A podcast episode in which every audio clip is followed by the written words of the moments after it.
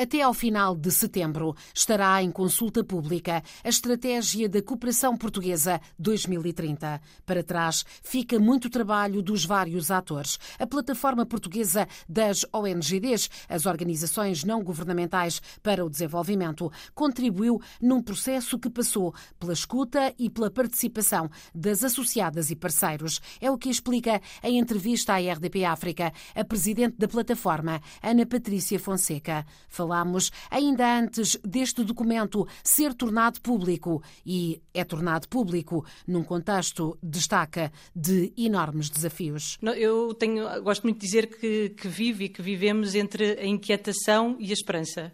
Vivemos eh, tempos muito desafiantes e que nos inquietam e que nos inquietam a nós, organizações da sociedade civil, a nós, plataforma, a mim particularmente, eh, esta complexidade das relações globais, todos os desafios globais que enfrentamos as múltiplas crises, a crise climática, a crise migratória, a que acresceu agora a crise pandémica, a guerra na Ucrânia.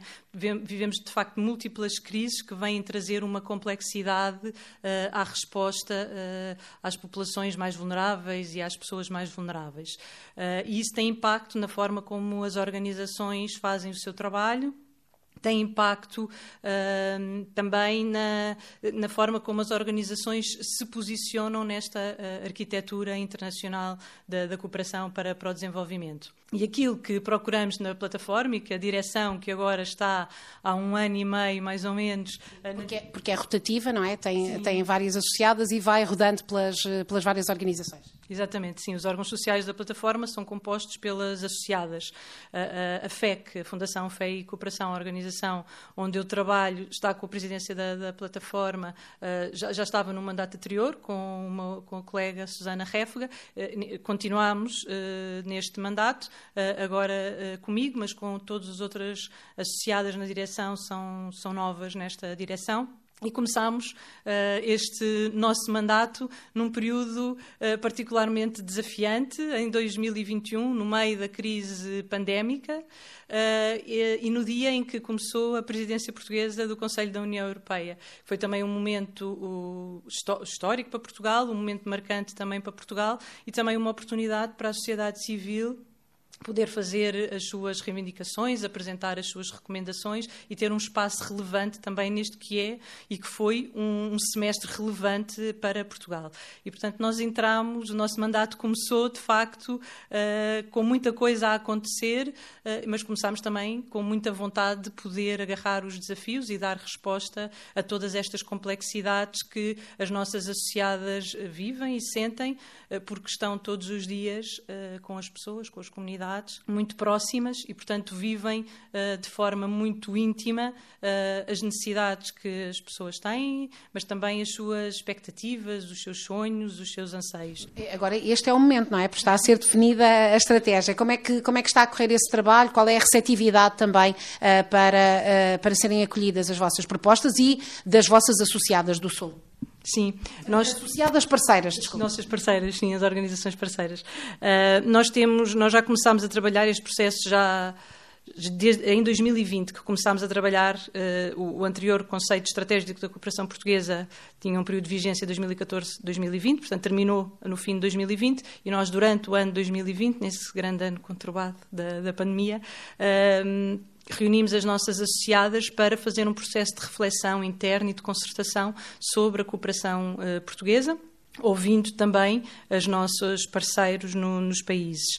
E a partir desse processo eh, resultou um documento, a visão da, da, da, plataforma portuguesa das ONGDs para o futuro da cooperação portuguesa, eh, em que resulta uma série de recomendações eh, para este processo que está em curso, que é o processo de definição de uma nova estratégia eh, da cooperação portuguesa. Portanto, tivemos a oportunidade de o apresentar ainda em 2020, pois o processo atrasou-se todo eh, pela pandemia, pela presidência portuguesa do Conselho da União Europeia, depois pela, pela, pela queda do governo e, pela, e pelas eleições, eleições, antecipadas. Nós, a plataforma, com as associadas, apresentámos em 2020. Durante o ano de 2021, tivemos a oportunidade de apresentar também ao, ao governo português, à, à, Secretaria de Estado nos Negócios Estrangeiros e da Cooperação, uh, este documento, uh, ao Instituto Camões.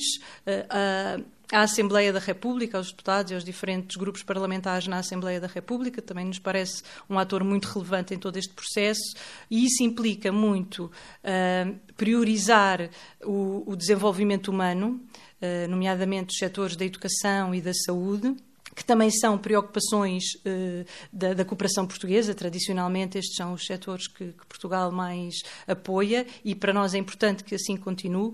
Antes da pandemia, o setor da, da saúde estava a sofrer umas quebras e um desinvestimento e, portanto, a, a nossa preocupação agora é que, que seja recuperado e que se continue a investir.